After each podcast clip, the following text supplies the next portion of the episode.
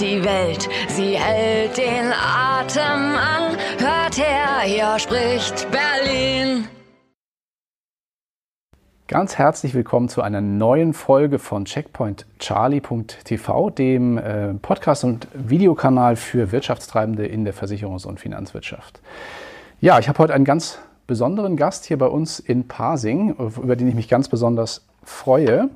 Mein Name ist Rainer Demski und ähm, ja, heute sitzen neben mir über 40 Jahre Mediengeschichte, kann ich mal.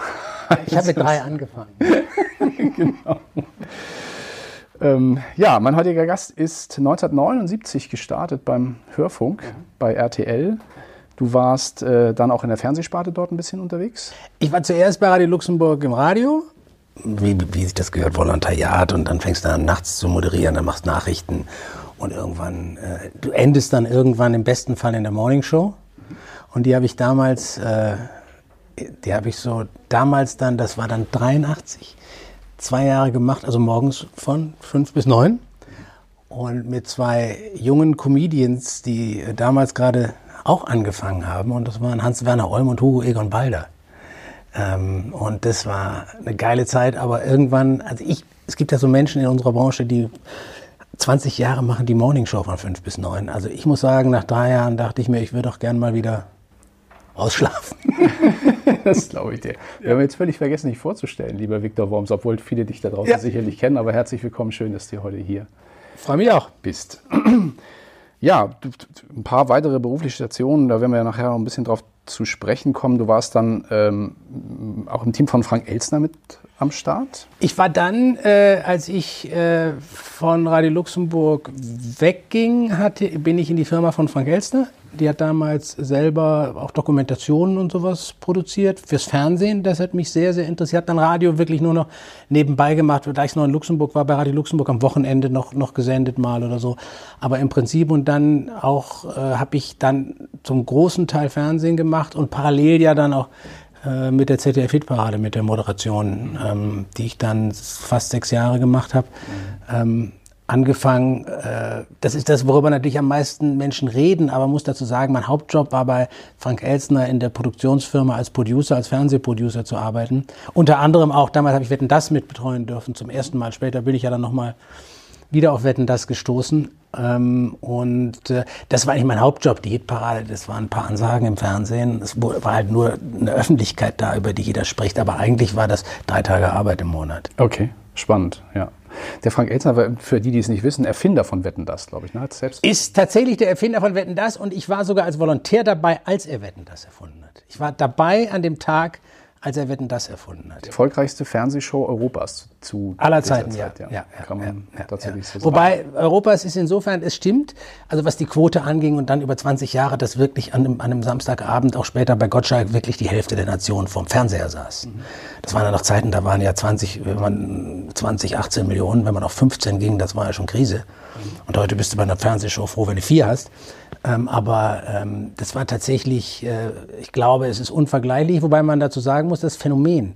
Wetten, das hat man in vielen anderen Ländern versucht, das hat nicht funktioniert. Spannend, ja. ja. Das ist ein deutsches Phänomen. Wahrscheinlich scheint es ein deutsches Phänomen zu sein, ja. Das hat man ja auch so ein bisschen als das Lagerfeuer, das Familienlagerfeuer dann so tituliert. Ne? ja, ja, da gab es ja viele, das war ja auch EWG, die Älteren, äh, coolen Kampf oder so. Das waren die Samstagabendshows, das war das Lagerfeuer, um das man sich versammelte am Samstag. Und wir erinnern, also ich weiß noch, wenn Kuhlenkampf oder Rudi Carell lief, dann durften wir samstags abends nach 20.15 Uhr noch Fernseh gucken. Oder Hans Wir mussten aber vorher gebadet sein und es standen die Chips auf dem Tisch. Jetzt kommt die despektierliche Frage. Alle in einer Badewanne oder? Nein, äh, ich bin ja nicht im Krieg geboren. Also Bei, bei, mir war das noch so. Ich musste tatsächlich, also bei uns haben, haben wir ein Badewasser für meinen Bruder und mich. War tatsächlich noch so. Nee, das war bei uns. Da war mein Bruder hatte Akademikerhaushalt. War der kleinere, ich durfte es immer zuerst rein. Ja, ja. nee, nee, aber das, äh, klar. Jetzt haben wir schon so viel über das Fernsehen gesprochen, da kommen wir nachher noch mal ein bisschen drauf. Ähm, ich habe ein Interview von dir gelesen in der Süddeutschen Zeitung, das ist so ungefähr zehn Jahre alt. Und da hast du gesagt, in diesem Interview, ich weiß nicht, ob ich dich da wörtlich richtig wiedergebe, da hast du gesagt, du hättest dir selbst im Fernsehen nie so richtig gefallen. Nee, stimmt. Und Radio wäre eigentlich deine große Liebe immer gewesen. Das, das, stimmt. Ich bilde zwar heute auch Fernsehmoderatoren aus, das ist was anderes, aber es ist tatsächlich so, ich war immer fleißig und habe mich auch gut vorbereitet. Ähm, und habe ja dann auch noch ein Jahr noch später eine Game Show gemacht. Ähm, aber äh, es ist tatsächlich so, dass es gibt Gesichter, und das hat nichts damit zu tun, ob man gut aussieht oder nicht. Es gibt Gesichter, die füllen einen Bildschirm. Das hat Frank Elsner mir damals schon beigebracht. Und es gibt äh, Gesichter, die füllen ihn eben nicht. Und ich leide wirklich nicht unter Minderwertigkeitskomplexen. Ich glaube auch, dass ich das gut gemacht habe. Aber äh, irgendwie habe ich selbst davor gesessen und gedacht, ah, das bin ich nicht. Mich hat diese ganze Technik drumherum, die hat mich verrückt gemacht. Radio, da bist du allein im Studio, hast ein Mikrofon, dann hast ein Pult, hast deine Platten und früher hast du Platten, heute kommst du natürlich aus digital. Aber ähm, ich habe beim Radio immer das Gefühl gehabt, ja, das können nicht so viele besser als ich. Mhm. Ähm, beim Fernsehen saß ich davor und war immer mit mir nicht zufrieden, weil ich dachte, das bildet nicht mich ab. Das ist jemand, der spielt einen Fernsehmoderator. Er spielt ihn nicht mal schlecht, aber er ist es nicht. Und das ist, glaube ich, das war bei mir so. Das habe ich auch heute noch manchmal, da ich äh, Fernsehmoderatoren ausbilde, dass ich mir dann manchmal denke, bei einigen, boah, der kann machen, was er will. Das, der wird, die, die Kamera liebt ihn. Und bei anderen, die das toll machen, die gut vorbereitet sind, eine tolle Stimme haben, wo ich sage, aus irgendeinem Grund kommt der nicht rüber oder die. Das ist, das ist so. Ja. Ich weiß nicht warum, aber es ist so. Aber nichtsdestotrotz, du hast es ja, hast ja selbst eben gerade gesagt, sechs Jahre ZDF-Hitparade ist ja auch nicht ganz wenig. Das war, glaube ich, 1985, als du gestartet Bis bist. 91, ja. Bis 91. Mhm. Nun hat es ja vorher für die Älteren unter uns werden es wissen, äh, der Dieter Thomas Heck über 30 oder rund 30 Jahre lang äh, gemacht, diesen Job, ne, und hat diese Sendung natürlich auch extrem geprägt. Und du warst, glaube ich, Mitte 20? Ich war 25, als ich angefangen. Das ist so irre. Ich meine, und der, und ja, schon, das war schon. Und, aber es war tatsächlich äh, Dieter, ähm, der eine Fernsehlegende ist. Und ich sage schon, ich bin ja schon etwas ganz anderer Typ. Das war, man hat ja auch einen anderen Typ gesucht, weil dieser Schlager, für den Dieter stand, so Roberto Blanco, Wenke Mürre und was da so alles drin war, das war ja aus den Charts verschwunden und es war ja nun mal eine Hitparade. Und plötzlich tauchten da auf äh, äh, Udo Lindenberg, Purple Schulz, Heinz-Rudolf Kunze, ähm, Wolfgang Niedecken-Bapp und solche Sachen. Und da hat er natürlich auch sehr gefremdelt mit der neuen deutschen Welle. Das ging doch mit ihm. Und äh, dann kam und dann meinte man halt, dass ein jüngerer Moderator besser sei. Das Problem, das ich dann hatte, bei den Quoten, wobei das waren immer noch über 10 Millionen, muss man dazu sagen. Das Problem, das ich dann hatte, war, dass die Menschen, die auf diese Musik wiederum stehen, also auf diese junge deutsche Rockmusik und, und äh, das harmlose war ja noch Münchner Freiheit, mhm. aber ähm, die guckten nicht Hitparade. Und die, die Hitparade noch guckten, die wiederum wollten auch zum hundertsten Mal Rex Gildo und Andy Borg sehen, was ja prima ist. Jeder hat ja seinen Geschmack und ist alles in Ordnung. Und ich habe ja auch gar nicht bestimmt, in der Sendung war, sondern es ging ja um Verkäufe. Aber äh, das war eine tolle Erfahrung und für mich dann auch die Erfahrung, dass äh, ich gesagt habe, bestimmte Sachen mache ich vielleicht noch mal punktuell im Fernsehen, aber ich muss nicht unbedingt vor eine Kamera. Mhm. Okay.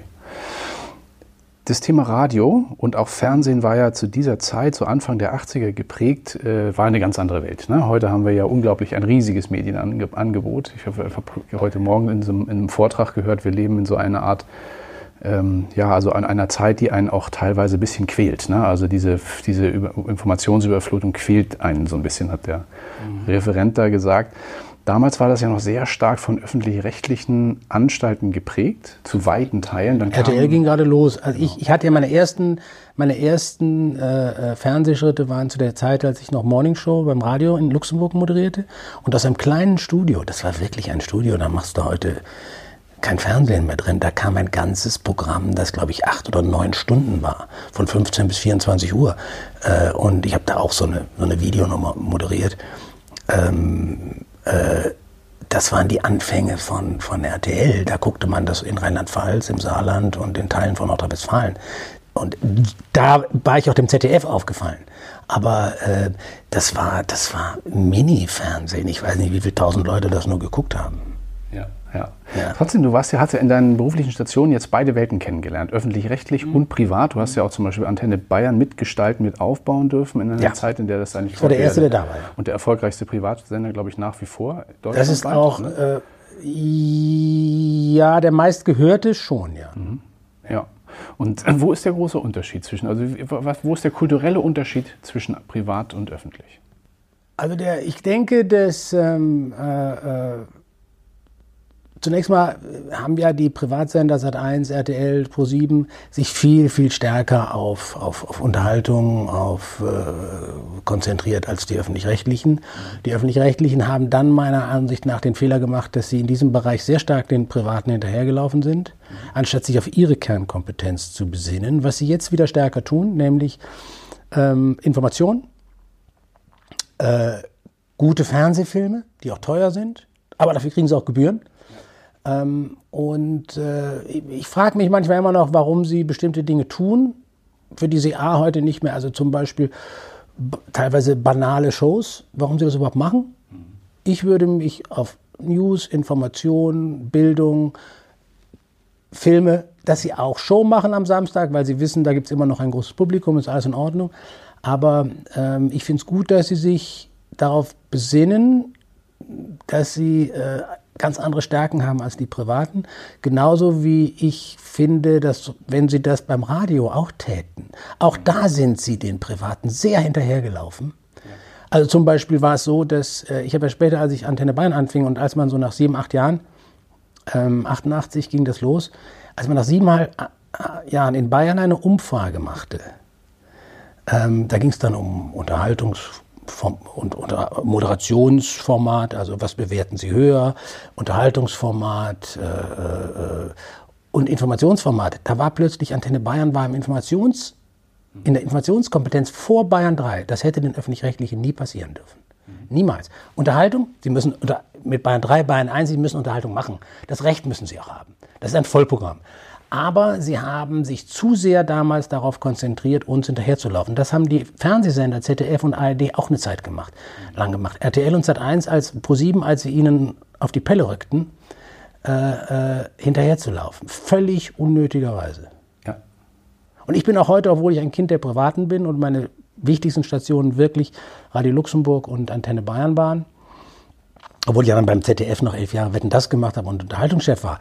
Aber ähm, ich bin heute deutlich mehr öffentlich-rechtlicher Gucker als äh, privater Gucker. Höre ich gucke wahnsinnig viel Sky, weil ich wahnsinnig viel Fußball gucke. Aber ansonsten bin ich, äh, beim Hören bin ich, nee, auch, auch mittlerweile, auch mittlerweile. Aber stärker. weil Bayern 1 auch äh, Antenne Bayern so ein bisschen nachgemacht hat. Äh, bei Bayern 1, wenn du sagst, die Top 12 Moderatoren, davon sind acht damals, äh, acht oder neun Kollegen, die, die damals bei Antenne Bayern angefangen haben und bei, teilweise bei mir volontiert haben, ja.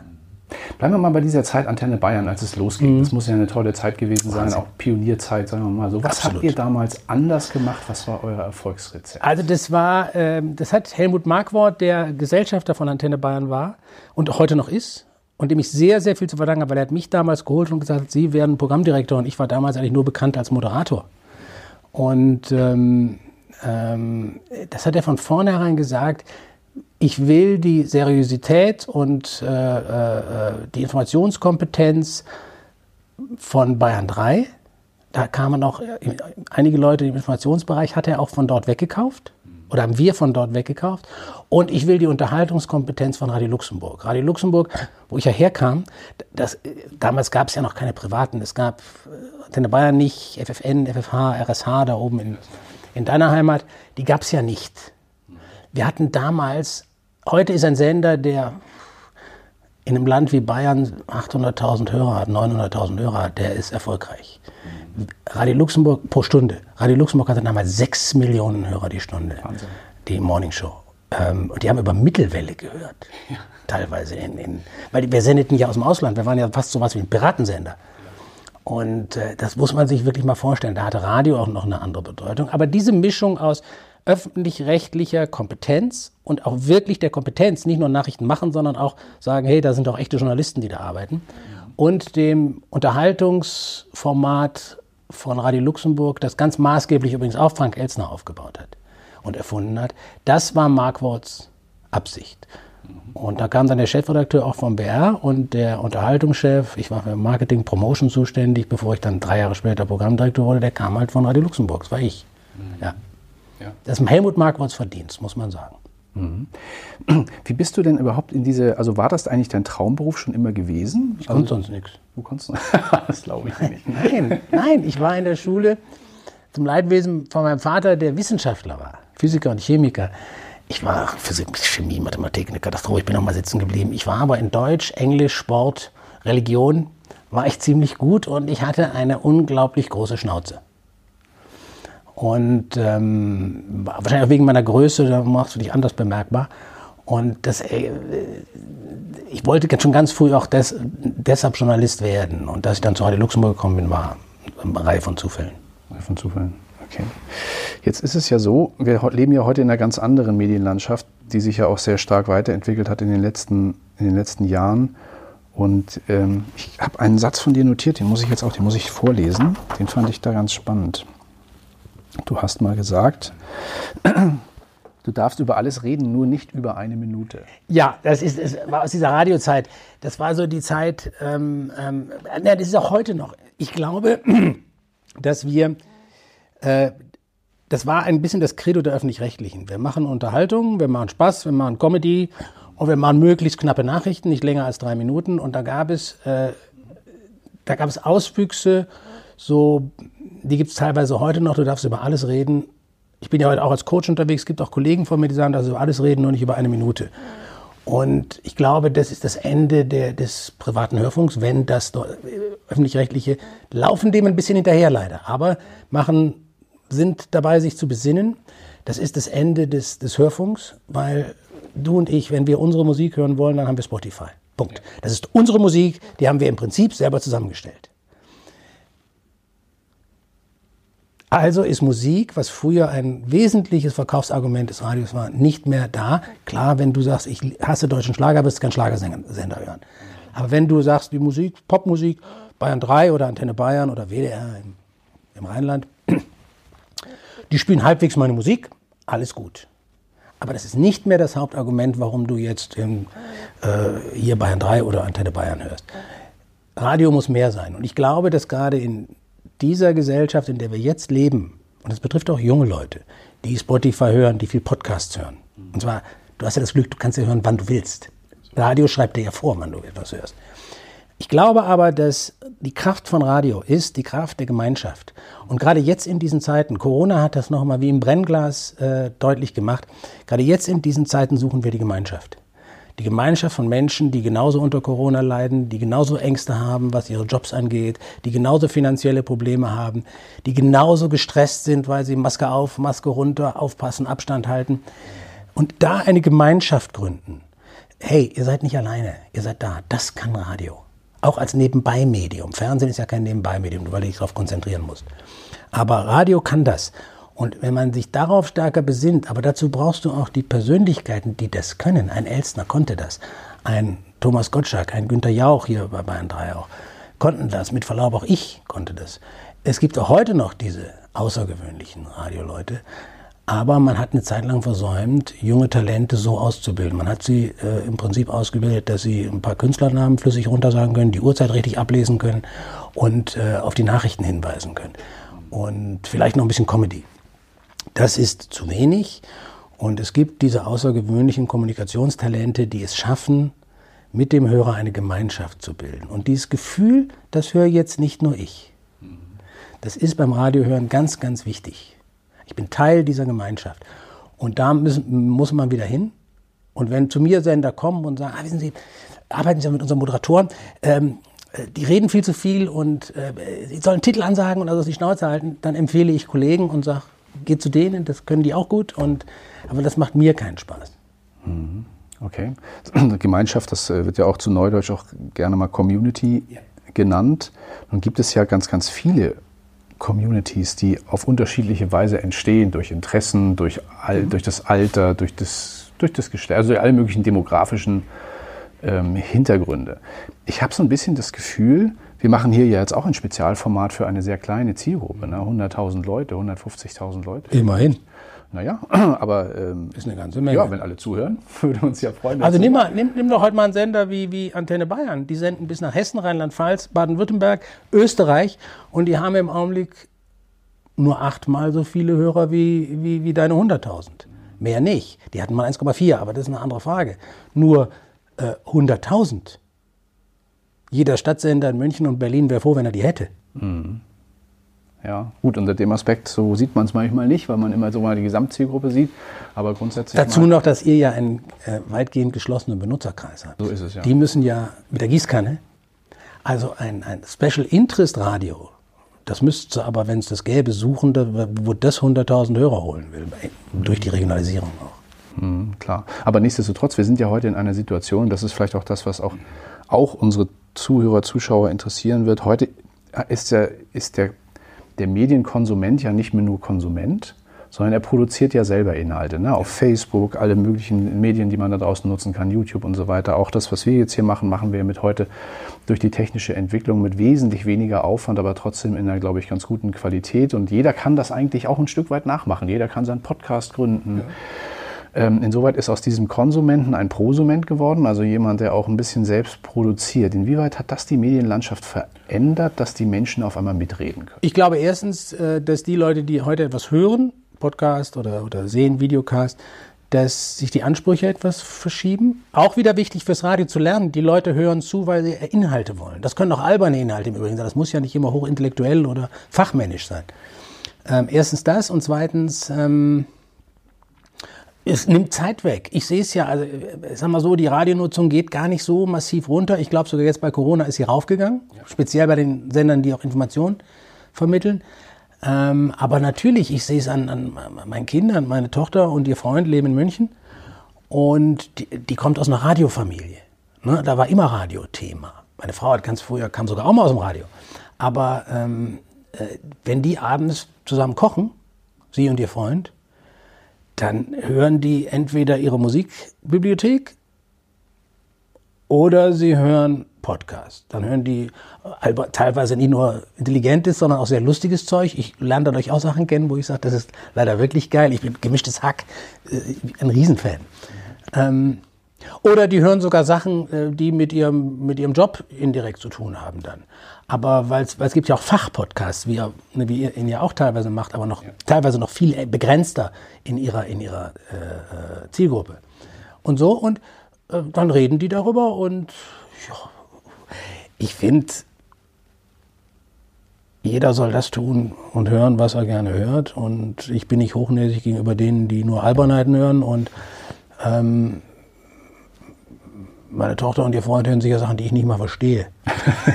das geht mir manchmal auch. Keine Ahnung. Also, ja. ja. Du hast ja ähm, so, also immer beide Seiten auch schon ein Stück weit kennengelernt, auch wenn man so ein bisschen durch deine beruflichen Stationen äh, fährt, dann sieht man ja so ein bisschen, du warst äh, mal vor der Kamera, mal hinter der Kamera, mal vor dem Mikrofon, mal dahinter. Jetzt momentan hast du deine eigene Beratungsfirma und berätst Unternehmen aus der Medienindustrie, aber auch Unternehmen wie uns ja auch, bei dem Aufbau solcher Kanäle und solcher Medien. Ähm, wie ist das für dich? Ähm, ich habe immer so ein bisschen den Eindruck, also Leute, die so ein bisschen davon leben, auch ein Stück weit im Rampenlicht zu stehen, die genießen das auch. Ist das, wie ist da für dich der Unterschied dieser beiden Tätigkeiten, wenn du jetzt sozusagen mehr im ähm, Hintergrund stehst? Und also mich drängt nichts mehr so sehr unbedingt vor eine Kamera. Radio, wenn ich die Zeit hätte, ich würde noch mal Echt? Würdest du machen? schwach. Ja, in gewisser. Ich habe neulich das mal für einen Freund gemacht, der so einen ganz kleinen Radiosender hier in Richtung Schwaben ähm, aufgebaut hat mit fünf, sechs jungen Leuten und da habe ich dann ein paar Mal, habe ich gesagt, komm, wir kennen uns so lange aus alten Zeiten. Ich helfe dir ein bisschen in der Ausbildung der Leute und das sind alles Hobby-Moderatoren und Redakteure.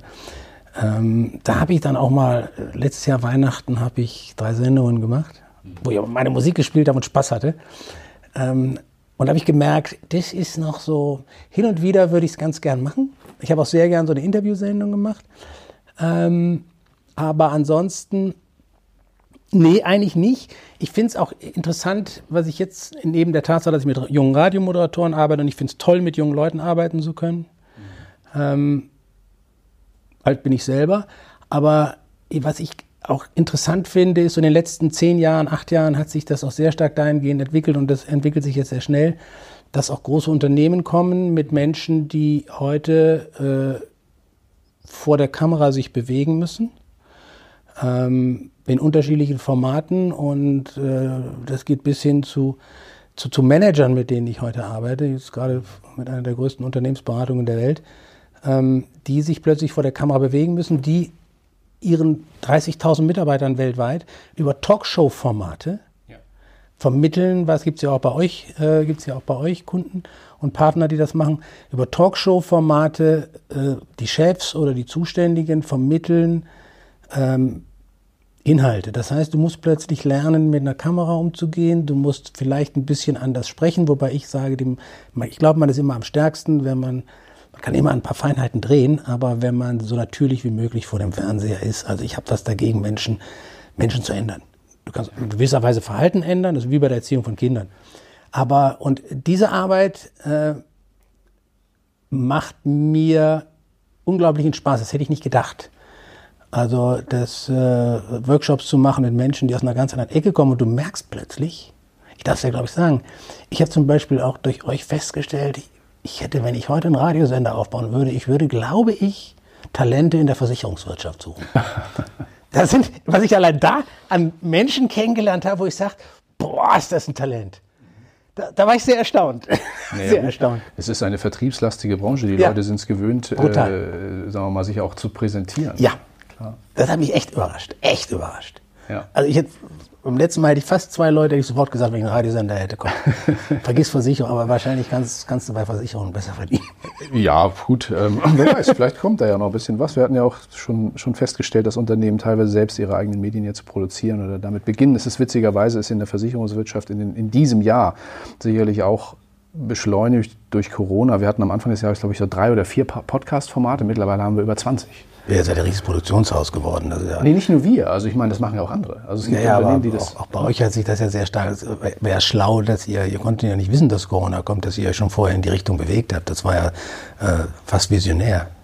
Ja, ja, es ist so. Es war, ich würde sagen, es hat auch ein Stück weit Glück dazu gehört. Aber wir wollen ja nicht über uns sprechen, sondern, sondern über dich. Was sind denn, wenn du jetzt sagst, wenn jemand, so wie du Leute, sagen wir mal, fit machst für solche Medien, was sind so die nennen wir es mal einfach mal so, die drei wesentlichen Skills, die man haben muss? Also ich glaube, das wesentlichste Skill ist, die Technik zu vergessen, zur Kenntnis zu nehmen. Da gibt es ein paar Regeln, wie ich in die Kamera gucke, wie ich mich verhalte, was ich mit den Händen mache, etc.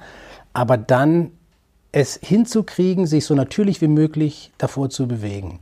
Also in deiner Rolle zu bleiben. Wenn du 30 bist, dann hast du 30 Jahre lang eine bestimmte Rolle geübt, gelernt. Ja. Du hast auch unterwegs gelernt, wie du nicht funktioniert. Die Eltern sind die Ersten, die dich äh, darauf aufmerksam machen, was du darfst und was du nicht darfst. Aber äh, in der Rolle bist du am besten. Und wenn du dann ein bisschen Handwerk dazu kommt und ein bisschen lernen und vielleicht auch jemand, der mal sagt, ah, pass mal auf, da würde ich aufpassen. Da klingst du manchmal in der Stimme unfreundlich ähm, oder so. Wenn du diese, wenn du da ein paar Skills lernst und äh, gewisse Mechaniken, die mit der Kamera und mit dem Mikrofon zu tun haben, die Dinge anders rüberkommen lassen, als du es vielleicht meinst. Wenn du diese paar handwerklichen Dinge lernst, dann ist das nicht schwer. Benimm dich vor der Kamera hinter Mikrofon so natürlich wie eben möglich. Und wenn du das hinkriegst und dann noch die Kompetenz mitbringst, die dein Zuschauer oder Zuhörer verlangt, ja, ja was, was willst du denn mehr? Du bist glaubwürdig und kompetent. That's it. Ja. Ich ähm, hätte jetzt eigentlich schon fast die Abschlussfrage gestellt, aber eine habe ich hinterher noch, aber jetzt kommt eigentlich die, die ich ursprünglich als Abschlussfrage hatte. Ähm, wie glaubst du, wird sich die Medienlandschaft insbesondere im Hinblick auf Audio und Video in den nächsten Jahren entwickeln und wie würdest du dir wünschen, dass sie sich entwickelt? Ich hoffe, dass es dieses vielseitige Angebot gibt und ich hoffe tatsächlich, da kommen wir zurück zu was wir am Anfang gesagt haben, ich hoffe, dass Radio, Hörfunk, und damit meine ich jetzt nicht Sender wie Deutschlandfunk Bayern 2, die ich jetzt sehr viel höre, in diesen Zeiten sowieso, die Zahlen von Informationssendern sind in diesen Zeiten hochgegangen, ganz klar, das Bedürfnis ist da. Ich hoffe, dass sich Radio und Fernsehen besinnen, äh, auf jeder Einzelne auf seine Stärken, dass man, man kann auch banales Fernsehen machen, aber dass man die Leute nicht für doof hält und ich glaube, und das wisst ihr als in eurer Agentur so gut wie, wie jeder Medienmensch, die Menschen da draußen wollen Geschichten hören. Gute Geschichten hören. Und äh, wenn wir lernen, und das muss man lernen, gute Geschichten zu erzählen. Ein empathischer Mensch erzählt eine gute Geschichte, dann hat er deine Aufmerksamkeit, egal ob das ein Podcast ist, ob das Fernsehen ist oder ob das Radio ist. That's it. Der best, also der beste Podcast, den ich seit wirklich gehört habe, unterhaltsam, informativ, toll gemacht ist Faking Hitler.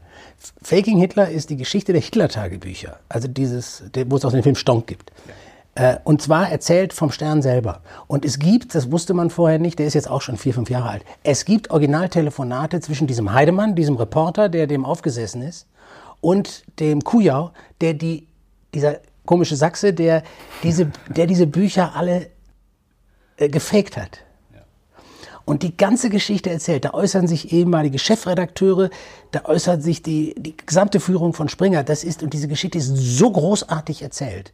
Und die ist so unterhaltsam. Das ist, wenn du nicht wüsstest, dass es stimmt, so unglaublich.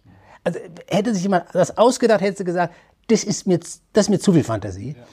Und, aber da du die, wir ja die Geschichte erlebt haben, wirklich, du kannst, es ist wie, wie eine Sucht. Ja, das ist auch ein bisschen, die Stonk war ja auch schon eine ganz großartige ja. Geschichte. Und, Aber äh, dieser Podcast ist noch besser. Super, mache ich auf jeden Fall. Ähm, Viktor, Abschlussfrage. Es gibt ja Kollegen von dir, die nach langer Zeit im Fernsehen jetzt auch wieder im Radio gelandet sind. Haben mal Thomas Gottschalk zum Beispiel, hat auch, auch wieder teilweise moderiert und auch, glaube ich, eine eigene Sendung jetzt hier wieder gemacht. Beim SWR, ja. Beim SWR. Was müsste passieren, was müsste man dir anbieten, damit du wieder eine Sendung im Radio machst? Äh, ich würde gerne ich habe bei Antenne Bayern eine Sendung, war die Sonntagsfrühstück. Das waren zwei Stunden mit einem Gast, auch mit Musik dazwischen, also das waren vielleicht 30 Minuten Wort. Und ich habe da die Möglichkeit gehabt, in München kommt jeder irgendwann auch mal vorbei, ob Sportler, Politiker, ähm, Singerlinge, äh, Schauspieler, so unglaublich tolle Leute kennenzulernen. Ich habe das im Wechsel damals am Ende mit Katrin Müller-Hohenstein gemacht. Ähm, da würde ich wieder schwach und wenn ich dann noch so halbwegs meine Musik spielen könnte. Die wäre? Die ist, die ist total breit. Das ist, das ist total breit. Also ich äh, finde jetzt aktuell, äh, meine Kinder mich sogar Billie Eilish zum Beispiel großartig. Ich finde viele aktuelle Dinge. Ich habe mich sogar in Hip-Hop reingehört mittlerweile. Aber natürlich stehe ich auch noch auf das Zeug, mit dem ich aufgewachsen bin. Pink Floyd. Ähm, damals war ich noch T-Rex und Status Quo. Das wäre heute, glaube ich, nicht mehr so. Aber so Pink Floyd. Ich war ein ganz großer Fan von Joan Baez. Bin ich heute noch. Ähm, ich äh, äh, habe heimlich sogar Country gemocht, mag ich auch heute noch. Aber das ist mehr heimlich. Ähm, also und äh, ich finde, äh, ich fand zum Beispiel auch Michael Jackson großartig. Also, und, also ich habe einen total breiten Musikgeschmack von Liedermachern bis hin zu bis hin zu äh, heutigen Sachen, was mir so ein bisschen, so ein bisschen ehrlich gesagt auf den Sack geht, ist das, was so jetzt in den Radiosendern rauf und runter läuft. Also zum hundertsten Mal Ed Sheeran und zum dreihundertsten Mal Ava Max. Das brauche ich nicht. Aber ähm, äh, es gibt so auch, auch, auch, auch junge Musik. Ich, ich finde Pink toll. Mhm. Und durch meine Frau höre ich sogar mittlerweile relativ viel Klassik. Mhm. Na, schauen wir mal, ob das dann irgendwann dazu kommt, dass wir dich dass wir dich mit dieser Musik wieder im Radio hören. Ja, das wäre. Ja. Viktor, ähm, ich äh, hol mal den alten Summenstrich nochmal wieder zurück, den du vorhin gesagt hast. Ähm, Menschen wollen Geschichten. Ich hoffe, wir konnten heute ein paar gute Geschichten erzählen. Ich denke, es war so. Mir hat sehr viel Spaß Dankeschön, gemacht. Dankeschön, mir auch. Dass du heute bei uns warst. Vielen lieben Dank. Ich darf mich bedanken.